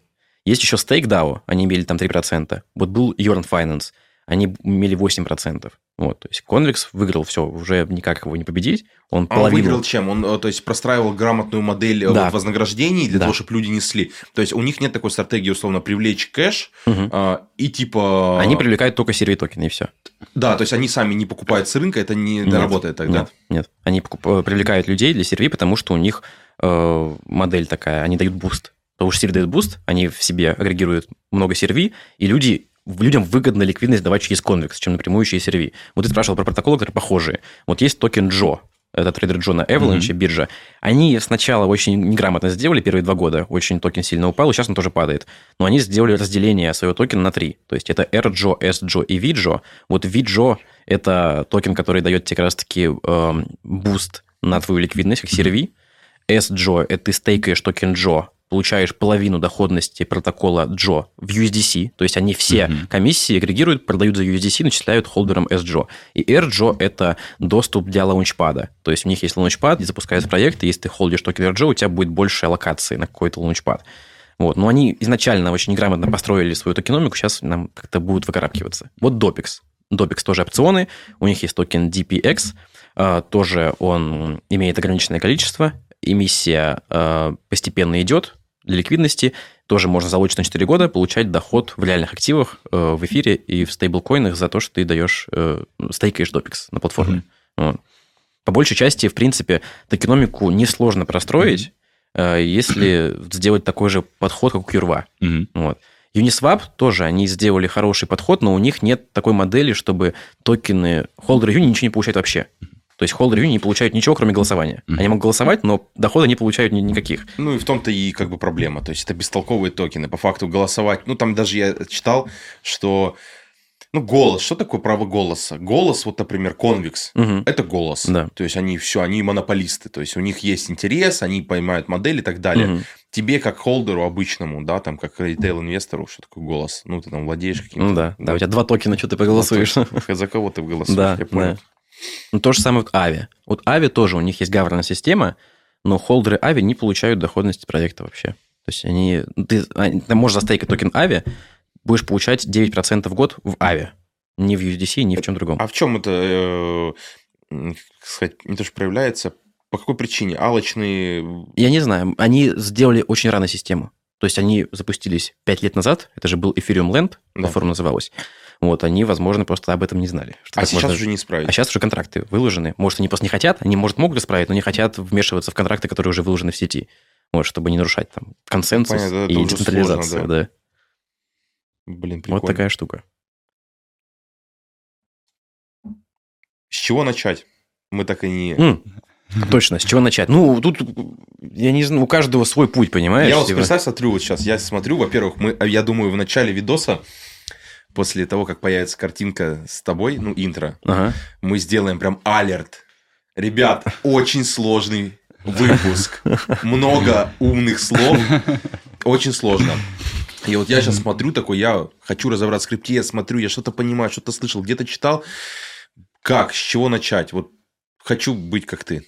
Блин, я не... тут сложно ответить, потому что вот как, как я всему вообще все это изучил, просто research ежедневный, по несколько часов в день на протяжении там последних четырех лет, просто вот в этой сфере находиться, изучать, исследовать, постоянно мониторить новые проекты, новые протоколы, блокчейн и так далее. Если ты новичок, ну, нужно потратить минимум, там, не знаю, полгода на research информации самостоятельно, и узнать про кошельки, блокчейн-контракты, mm-hmm. вообще всю эту движуху, и завести там 100 баксов, которые не жалко потратить, протестировать разные протоколы, понять, как это работает. Главное, самому Да, нажимать. самому понажимать. Потому что теория это хорошо, конечно, но когда ты нажимаешь, ты понимаешь, как работает система, где ты там транзакцию заплатил, комиссию большая у тебя снялась, почему должен узнать. То есть, ну, тут много фишек, на опыте гораздо легче учиться, чем на, на теории. Потому что теорию ты почитал, ты понял, как работает, тебе нужно это закрепить на практике. Протестировать протоколы, посвапать через мосты, посмотреть, что будет. На небольшие суммы не жалко, если ты потеряешь там 5 долларов на свапе, ничего страшного. Это опыт, ты получил гораздо больше пользы от этого mm-hmm. опыта, чем 5 долларов потерял. Вот. То есть тут, да, research, самостоятельный исследование, Twitter, Reddit, документация. Вот это то, что я могу посоветовать. Ну, давай так. Это опять же исходит от неких фундаментальных, как сказать, свойств человека, скиллов. То есть, если ты брезгуешь документацией... Если у тебя нет навыков английского, ты вообще ничего не сможешь делать. Так, вот раз, английский. Это сто процентов нужно. То есть, ты Переводчик ну, скорость, ну, скорость. Да. Равно. Переводчик даст тебе какой-то да, буст небольшой. А ты прям сто процентов. Вот ты читаешь, да. прям вообще да. не обращаешься к переводчику. Да. А, английский просто там тебе дает буст x20, не знаю, по скорости всего. Изучения информации, ресерча, анализа и так далее. Потому что на русском информации вообще по DeFi нет. Ни текстовой, ни видео, ну, хорошей информации по DeFi нет. Все на английском. Протоколы пишут документацию на английском. Ну, есть переводы некоторые русские, да, но все равно в целом английский. Интервью, АМА-сессии с чуваками на английском. То есть должен посмотреть, опять английский нужно знать. То есть это прям навык номер один для того, чтобы погрузиться в DeFi, да вообще, в принципе, в крипту и в мир, где мы живем. Нужен английский обязательно. Вот. Правильно. Английский. Дальше, получается, нам нужно разобраться. английский. Английский имеется. Почему ты не делаешь? Где стратегия? Где звонок с утра? Лео, тут, короче, вот такой путь. Сделай то, сделай это. Я что-нибудь придумаю в следующий раз. Да? Да, когда приеду обратно в Питер. Вот, потому что я только сейчас начинаю погружаться в DeFi. Я знаю в теории, как это работает, а вот именно на практике, вот когда все айдошки сейчас кончились, все вот эти nft где вот так ты закинул в нормальный проект, ты заработал денег, вот, а сейчас надо реально думать, где ну, из последнего я что слышал, может, там прокомментируешь. Так, во-первых, дельта нейтральной стратегии, раз. Угу. Сложно проговаривается очень, но я постараюсь. Это Perpetual Futures. Perpetual, как она называется? Swaps. Ага. Типа, это я не знаю, как они правильно переводятся. Но это что-то прям... Сейчас я даже переведу. А что за Perpetual Swaps? Может, ты неправильно назвал? Потому что Perpetual к фичам относится. Да. А Perpetual Swap Trade. А, это а, опционы, это то, что можно делать типа на медвежке. Вот. А, все, я понял. Да. Все. Мы говорим, да, про активности, которые типа... Угу. Опционы, да, имба. На медвежке очень круто. На премиум. Чисто даже можешь не опционы не покупать, а продавать их и зарабатывать на премии. Это очень круто. Типа на стейблы можно делать 35 40% в год. С риском. С риском, очень большим риском. Очень. Не, не очень большим, таким неприятным риском. А риск, он сопряжен с чем? Больше... Риск у тебя, вот ты внес тысячу баксов в протокол, он за тебя на твои тысячу баксов выпускает опционы и сливает их на рынке за премию. Если у тебя опцион ушел ниже страйк-прайса, ты начинаешь терять деньги. То есть вот э, крах, который был Короче, когда биткоин упал с 28 до 20, буквально там за несколько дней. А, Это вот сам последний раз? Ты да, да, да, вот недавно было. Потеряли депозиты 20%. То есть ты тысячу внес, ты с одного опциона зарабатываешь по, по, по полпроцента, по 7 десятых процента. Угу. И тут бам, минус 20% в твой депозит. То есть ты, считай, полугодовую доходность за один день потерял. Вот. Но, опять же, на дистанции долгой, даже если такие будут случаться ситуации, ты все равно выйдешь плюс если ты держишь год и более.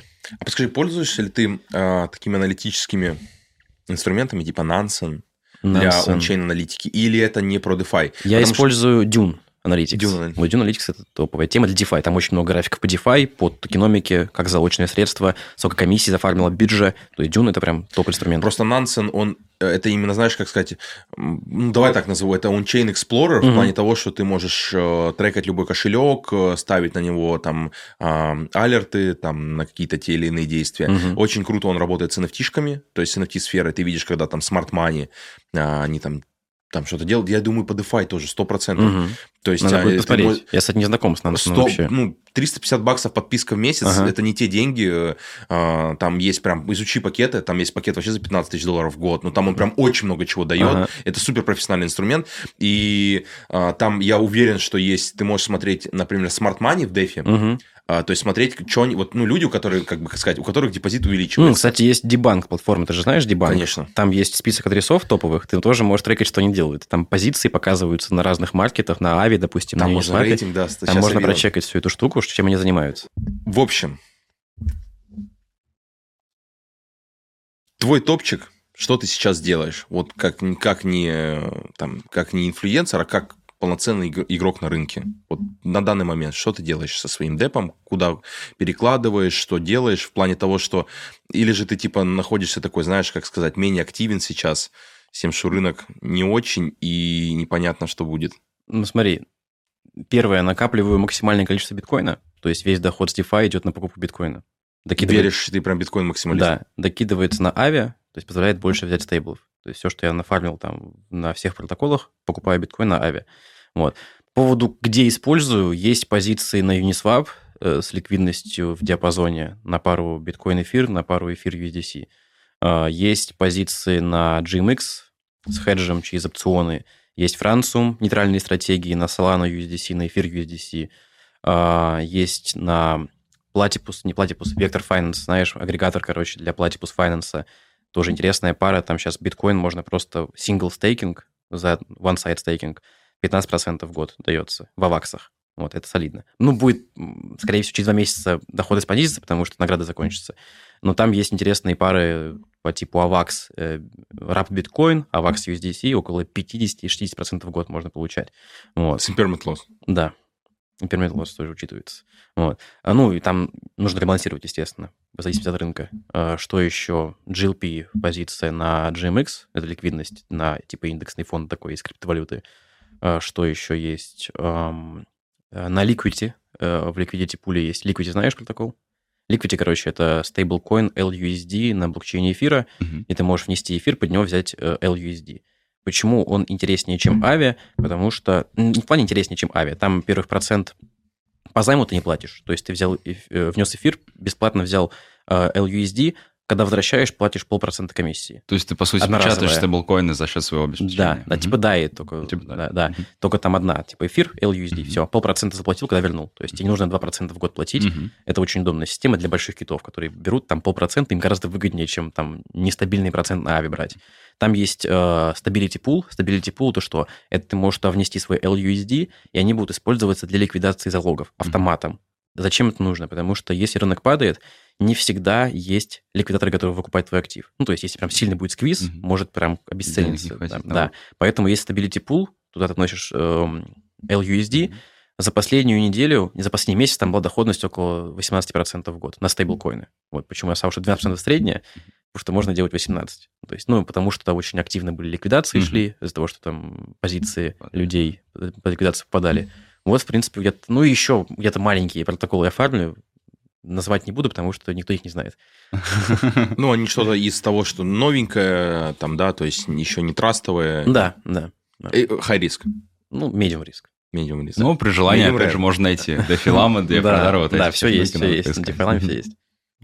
А, и в итоге так, блин, ну, очень круто, много инструментов. Я вот не знал про то, что есть даже специальный пулы, где стейблкоины вот сейчас по 18 можно фармить, а, стейкать, э, точнее, а, на как раз выкуп угу. ликвидации со стейкинга. Это для меня что-то новое, это прям очень круто. Это прям четкая инфа. Ну, доходность понизится, я думаю. Если рынок будет расти, угу. доходности не будет вообще, потому что ликвидации не будет. То есть это работает на медвежьем рынке хорошо. Угу. То есть надо постоянно реалоцировать. Ты угу. понимаешь, что медвежка, засовываешь liquidity pool, stability pool, свои LUSD и фармишь хороший процент.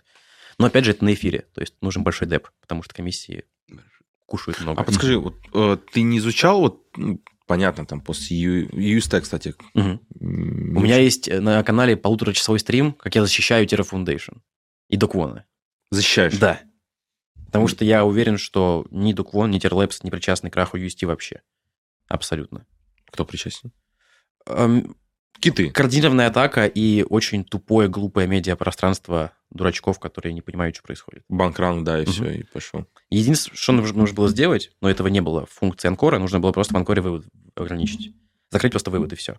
Ничего не случилось. Если У них бы... была такая возможность? Нет, нет, нет функции в коде, закрывающей депозиты. Поэтому они не смогли этого сделать. Если она была бы, они просто закрыли бы выводы, и все. Переждали бы? Да, все было окей.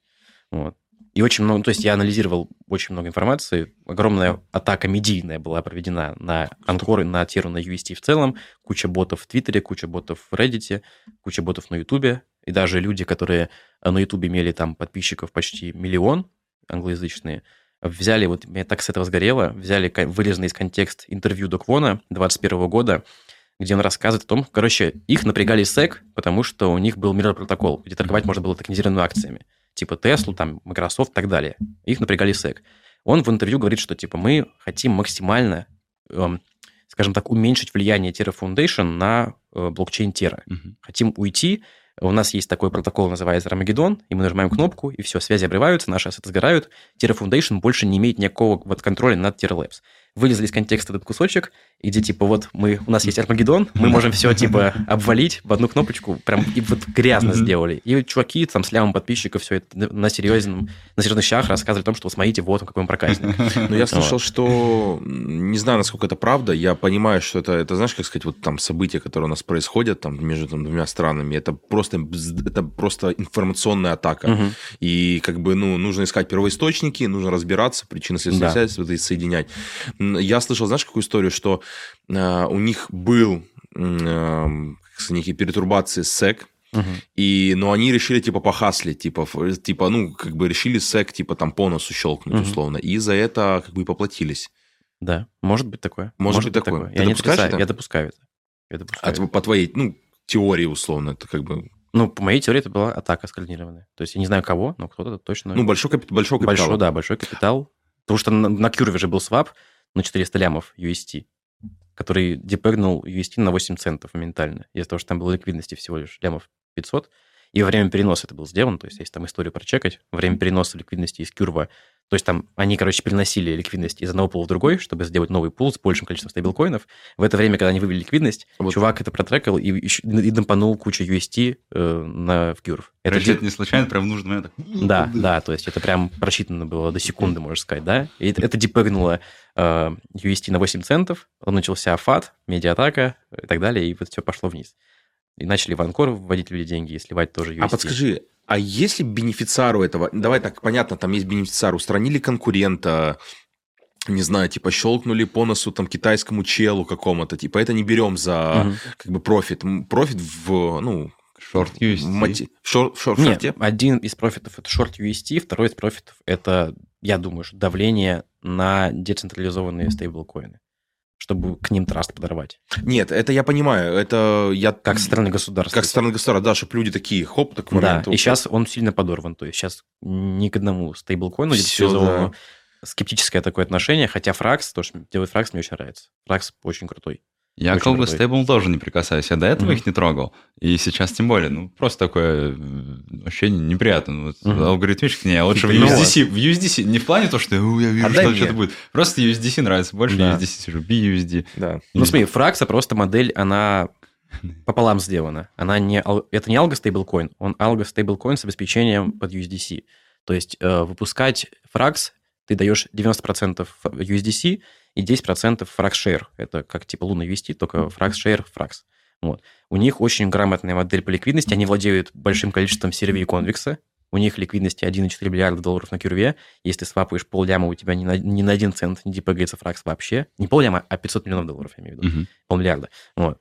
А есть система поддержки, то есть там ликвидации есть, внутренний пул у них свой есть, у них грамотно. И они все активы, которые в казне находятся, то есть ты выпускаешь, допустим, фраг за USDC, вносишь в казну, они эти USDC в кюрв суют и получают доход. Потому что у них много э, серви, они же взятки сами себе в свой ага. пул э, голосуют, получают больше доходности, казна наполняется. То есть это крутая модель, которую никто пока не использует. Вот, Фракс мощные ребята. Я верю, верю, топлю за них э, всей душой что получится. А сам стейблы, ну, понятно, ты сказал, что весь профит ты переливаешь в биток, угу. а, то есть, потому что биток это самый ликвидный актив, его легко всегда, то есть, отправить. Да. То есть, кредит под него взять. А, я уверен, ты думаешь, э, предполагаешь, что он будет расти, угу. что сейчас хорошая точка входа. А касательно стейблов, ты ну, смотри, предпочитаешь, стейблы... да, алго стейблы? Не то, что предпочитаю. Фарминг в любом случае идет с э, USDC, по большей части. Да. USDC, USDT, все платформы, это фарминг, ты не можешь этого избежать. Есть пары с DAI и с фраксом, но там очень мало ликвидности, очень мало доходности. Если будет возможность, допустим, когда фракс вырастет, станет большим, и появятся торговые пары с фраксом и другими активами, то я буду использовать фракс. Если для холда, именно типа просто держать в портфеле стейбл, я буду использовать фракс, скорее всего, и DAI. Фракс и DAI. Вот. Потому что USDC, просто потенциальная возможность блокировки адресов меня не, не прикольно. Не хочу, чтобы такая была возможность. Даже я прекрасно понимаю, что этого не будет, скорее всего, точно. Это подорвет 99%. Вообще. То есть ты бьешь... Они сами себя нагнут, если они так сделают. Да. То есть USDC точно коллапснется, если они кого-то заблокируют по признаку политическому какому-то, да? Ну, USDT блокировал. Нет, не, не по политике, я имею в виду, блокировал э, по каким-то криминальным активностям. Ну да, там... Да, ну, если, допустим, возьму, всех россиян возьмут, заблокируют, то все, USDC точно коллапснется. А, анализировал ли ты, ну, понятно, UST угу. это на самом деле большое событие, такое, как некий катализатор. Вот э, эффект, который мы видим сейчас, это, ну, как бы это только благодаря UST. То есть угу. он за собой потянул да. каскад ликвидаций, э, фонды, которые слишком были э, булиш, да, типа, они думали, что все, типа, сейчас все. Вот подскажи, анализировал ты Free Airways Capital, Celsius, вот эту всю историю? Насколько mm. это пересекается с DeFi и... Смотри, Celsius подали вчера о банкротстве заявку. Вчера вечером или сегодня ночью. Они анонсировали, подали заявку на банкротство. Aeros Capital, по-моему, уже тоже банкротились полностью, да? Ну, смотри, они сделали очень глупую вещь. Они неграмотно открыли позиции свои. Ну, то есть они не учли то, что рынок может упасть еще глубже. То есть у них обеспечение их позиций. То есть что они делают? Celsius и платформа, которая берет бабки клиентов и где-то в DeFi их использует. Они Еще раздувают? Да, раздувают, берут там плечо, или там они в Анкоре тоже были, да, успели вывести какую-то часть. То есть они, ну, очень опасную штуку делают. И когда клиенты хотят вернуть деньги, естественно, они закрывают депозит. Mm-hmm. Вывод, точнее, вывод закрывают, чтобы не было банкрана. То есть они правильно. Ну, они сейчас все долги закрыли свои. Не знаю, кто у них это выкупил. ну и подали заявку на банкротство. То есть Celsius больше не будет существовать в том виде, в котором был раньше. Nexa то же самое. Nexa тоже Voyager еще. Проблемы, Voyager, да, тоже. То есть проблемы большие есть, а, потому что ребята почему-то не учли, что рынок может упасть еще глубже на какое-то количество процентов. Я не знаю, почему они не учли, у них там денег столько. Должны быть люди, которые все это просчитывают. Вот, к слову, эм, а что если, как сказать, это ну, обычные криптоны, да, то есть обычные, ну, понятно, они там обладают с, с учетом там, своей ликвидности, ресурсов, они обладают там большим пулом а, а, знакомств, угу. условно, там, аналитиков, доступом к какой-то информации, но, в принципе, это те же люди, да. которые также ошибаются и с большими колоссальными бабками, там, угу. сколько Fairhouse Capital, они там 10 миллиардов, да, что-то они там вот с ними крутили, вертели, и да.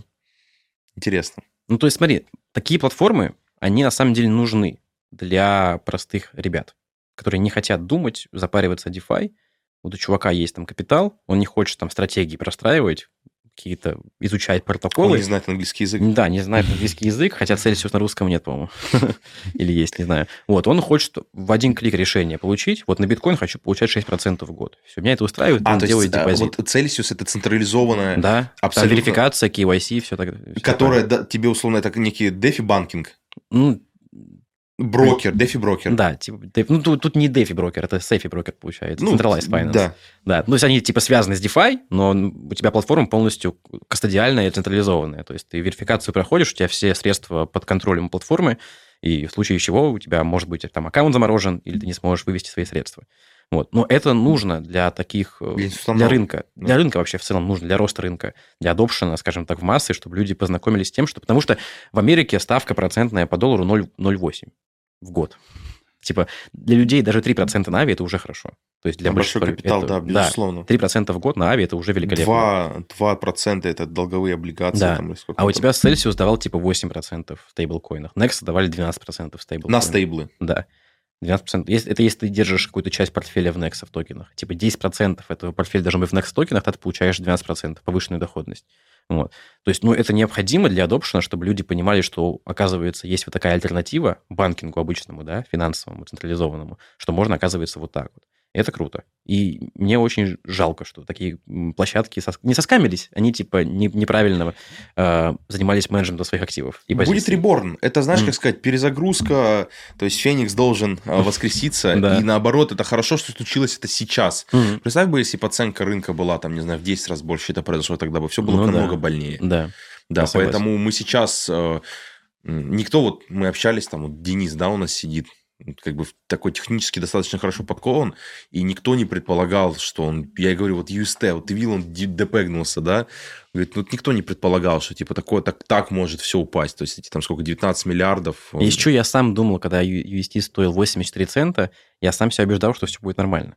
Но я думал, что он вернется к одному доллару. Что можно зайти? Нет, я уже тогда, я в апреле, мне повезло, кстати, я в апреле вышел из UST. Потому что, короче, в апр... ну, рынок начал падать, у меня на Анкоре были бабки, я постепенно их снимал, чтобы биткоин докупать просто. Вот. Я в итоге все снял к концу апреля, а в мае все упало. Так что очень мне повезло, что я ничего не потерял. Да, очень а. много ректанулось, и никто не предполагал, что такая ликвидность, такая популяр фонды, mm-hmm. да, которые зашли туда, там Jump Capital, там супер, там столько миллиардов. Но тем не менее, я считаю, что Тера блокчейн Terra и Terra Foundation сделали ну, просто очень много пользы для DeFi в принципе. Там появились вот такие инновационные протоколы по типу Анкор. Анкор на самом деле это восьмое чудо света по протоколу. То есть там все настолько грамотно простроено, то есть это реально такого не было на рынке. Это инновационный продукт, это не пирамида, как многие считают, потому что они white paper не читали. Там все четко, грамотно прописано, откуда, куда, как доходность идет. Она сама регулируется в зависимости от некоторых факторов. То есть 20%, которые... Да, я говорю, если бы там было 20%, было 15%, было бы 14%, она работала бы спокойно устойчиво, потому что доходит со стейкинга. То есть ты вносишь активы в залог, которые имеют процент со стейкинга, типа Solana или Атома или Avalanche, доход со стейкинга выплачивается тем, кто внес депозит в Анкор. То есть у тебя sustainable модель, устойчивая. Просто и там был резерв, который наполнялся сначала foundation, потому что не хватало дохода, чтобы покрыть полностью ставку 20%. То есть протокол, как только начинает не хватать доходности, он снижает ставку до уровня, когда дохода со стейкинга хватает полностью на покрытие всех депозитов. То есть это круто. И были разные, и типа, и токенизированные акции, да, которые тоже не работают уже, и были куджира, которые позволяли тебе выкупать активы простым пользователям. Сейчас на Ави, да? Ави, чтобы выкупать активы из ликвидации на Ави, надо написать какого-то очень сложного бота, чтобы он у тебя работал эффективно, успевал и был выгодным. Куджира на Тера они сделали возможность простым людям участвовать в ликвидациях Санкора. То есть ты можешь, там, у тебя есть там 100 UST, ты можешь поставить ставку на выкуп, допустим, билуны из э, залога под 5% премиума. И у тебя все эти заявки стоят в очереди. То есть там нет ботов. У тебя простые люди участвуют в ликвидации. По времени в очереди, получается. Не по времени, по ну, ну, по времени, по проценту. Uh-huh. То есть по проценту там есть от 2%, до 2% до 30% uh-huh. премиум. Вот. А, и у тебя это создает устойчивый рынок ликвидации. У тебя всегда есть ликвидность, потому что, потому что на Аве, на Аве люди могут выкупать с очень большим процентом, потому что там нет этих ставочных моделей. Uh-huh. То есть там чуваки могут потерять по 15% тупо на премии, ну, и выкупа залогов. Куджира есть, э, был э, Liquid Staking появился тоже на Terra, то есть там есть Prism протокол, там очень крутые проекты были. Mars протокол тоже, который дал тебе возможность плечо брать на ликвидность. То есть там столько всего интересного сделано, что я думаю, перетечет потом на Атом, на Космос и на другие блокчейны. Потому что вот я хотел бы увидеть Куджиру на Aave. Это было бы круто. Вот, чтобы выкупать можно было залоги из Aave э, в порядке очереди по ставкам. Это потому что на Куджире можно было делать, если что, около 100% в год в долларах на маленьких ставках, без рисков вообще. Ну, то есть, ну, Просто на выкупе. Да. Ну, без рисков вообще, не учитывая риск коллапса Терры, но в целом, учитывая другие риски, вот это 100% в год можно было делать на маленьких ставках. Это очень круто. Master of DeFi. Yeah. Да? Ребят, ну, тут вопросов нет. Кому, кому, кому интересно. Кто понял мало, как я, телега, ютубчик а, в описании. Обязательно смотрите, это круто. Ваня э, Гем. Гем. Гем. Дефи Гем. Дефи. Master, master of Дефи and. Yeah. Both. Круто, мне понравилось. Ну, выпуск прям 100% Кайф. Э, для, так сказать, я прям алерт. Ребят, алерт за рулем, понял, чел едет такой, Не, ну это же круто, чтобы сложный контент, конечно, он дает конечно, мотивацию изучать, изучать глубже рынок, изучать конечно. дальше, копать. Вот. Конечно, то есть тут, ну, понятно, понятно, как сказать, понятно, что там является составляющими э, э, там DeFi, как, как ты, например, это, э, там, условно, например, вот Curve, вот Керф мне вообще зашло. Это вообще, то есть я всегда хотел, я просто подсчитывал иногда, но вот эти я не мог понять Керф войны. Я понял, что они там война за ликвидность идет, но насколько что там все связано, там такой картельный, децентрализованный сговор, да. да. Круто. А Чё? так, самый важный момент, наверное, который Ваня сказал, если хотите разобраться, читайте white paper. Это тоже всегда в наших первых видео говорил, недавно, потом уже перестал. Но white paper, там самая сочная информация, даже если ты смотришь это в Гугле, в Ютубе, смотришь какие-то обзоры, даже каких-то крутых чуваков, не будет так подробно, как в white paper. White paper дает... Причем ты читаешь white paper одного проекта, ты сразу найти автоматически понимаешь, как работают все другие похожие. Угу. Вот это угу. самое крутое. Ты понимаешь да. технологию саму. Ты да. читаешь white paper? Я всегда читаю white paper. Это необходимо. Если ты хочешь в DeFi что-то сделать, white paper читать необходимо. Ладно, это вам на двоих футболочках. Спасибо. Я не читаю white paper. Еще очень важный момент, вот под конец можно так на шток подвести, в DeFi нужно использовать только те активы, которые у тебя уже находятся в твоем портфеле. То есть у тебя есть биткоин, у тебя есть эфир, у тебя есть Solana, вот работай с ними. Не нужно гнаться за большими процентами, увидев там большой процент, там какой-то другой альткоин, не нужно его покупать, потому что там большие проценты. То есть вот у тебя есть твой портфель, который ты составил на долгую дистанцию, задача с помощью DeFi его приумножить, а не покупать что-то другое, потому что там большие проценты, большая доходность. То вот. есть давай так э, подрезюмирую. Задача э, в DeFi – это эффективно распорядиться своим портфелем, уже существующим. Уже существующим, да, это главное. То есть, и, вот. то, не докупать специально под какие-то протоколы потому что там как-то классно и прикольно. Стратегию нашел новую, а там нужно купить что-то. Не нужно. Если там не использовать твой актив, который у тебя в портфеле есть, не нужно его использовать. Найди другое место, где можно твой актив применить, чтобы у тебя рос именно твой актив, который ты веришь, в который ты вложился, и ты не сольешь его, когда он там пойдет в минус. Вот. Это главное. Потому что люди, многие начинают покупать какие-то альткоины ради процентов. ради процентов. У них нет в них веры, они не понимают, что, зачем альткоин, какая там у него какая-то интересная особенность, и зачем он нужен. Начинается просадка, они его сливают, потому что у них нет уверенности. Если это был бы их актив, они бы его не слили. Ну, то есть, допустим, если биткоин, эфир, они знают, что это фундаментальные активы, они бы их не слили на просадке. То есть, так тоже можно потерять деньги. Это важно, критически важно использовать те активы, которые у тебя только в портфеле находятся, не докупая ничего лишнего. Вот. Это прям правило номер один в DeFi. Вот. И плюс еще одну крутую мысль ты говорил, это мы когда еще там общались тоже. А, ты сказал то, что доходность не нужно рассматривать как вот я сегодня получаю 9% годовых, я значит получаю 9% годовых.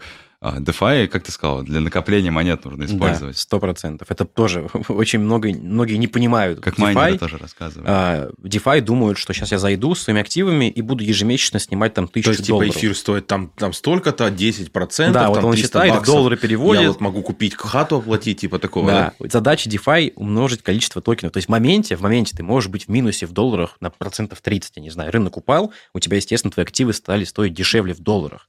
Но задача-то у тебя количество токенов стало больше, у тебя был один эфир, стало полтора эфира. Это хорошо. Это 50% в год на эфир. Это вообще великолепно, да? Понимаешь? То есть даже ликвидность, допустим, эфир USDC, если эфир падает, импермент лосс играет на тебя, потому что становится больше эфиров. То есть он автоматом тебе позицию усредняет, при этом ты получаешь комиссии. А если сделать с плечом, будет еще круче. То есть задача вот именно фармить в токенах на долгую дистанцию, чтобы в следующем цикле у тебя было гораздо больше токенов, чем было изначально, а не в долларах снимать прибыль. Хотя в долларах тоже можно в DeFi фармить, фармить но это э, сложнее, и там меньше доходность. То есть ну, ты в долларах можешь закинуть тупо USDT под 15%, по 12%, под 18% в разные протоколы и получать там ежемесячную свою прибыль.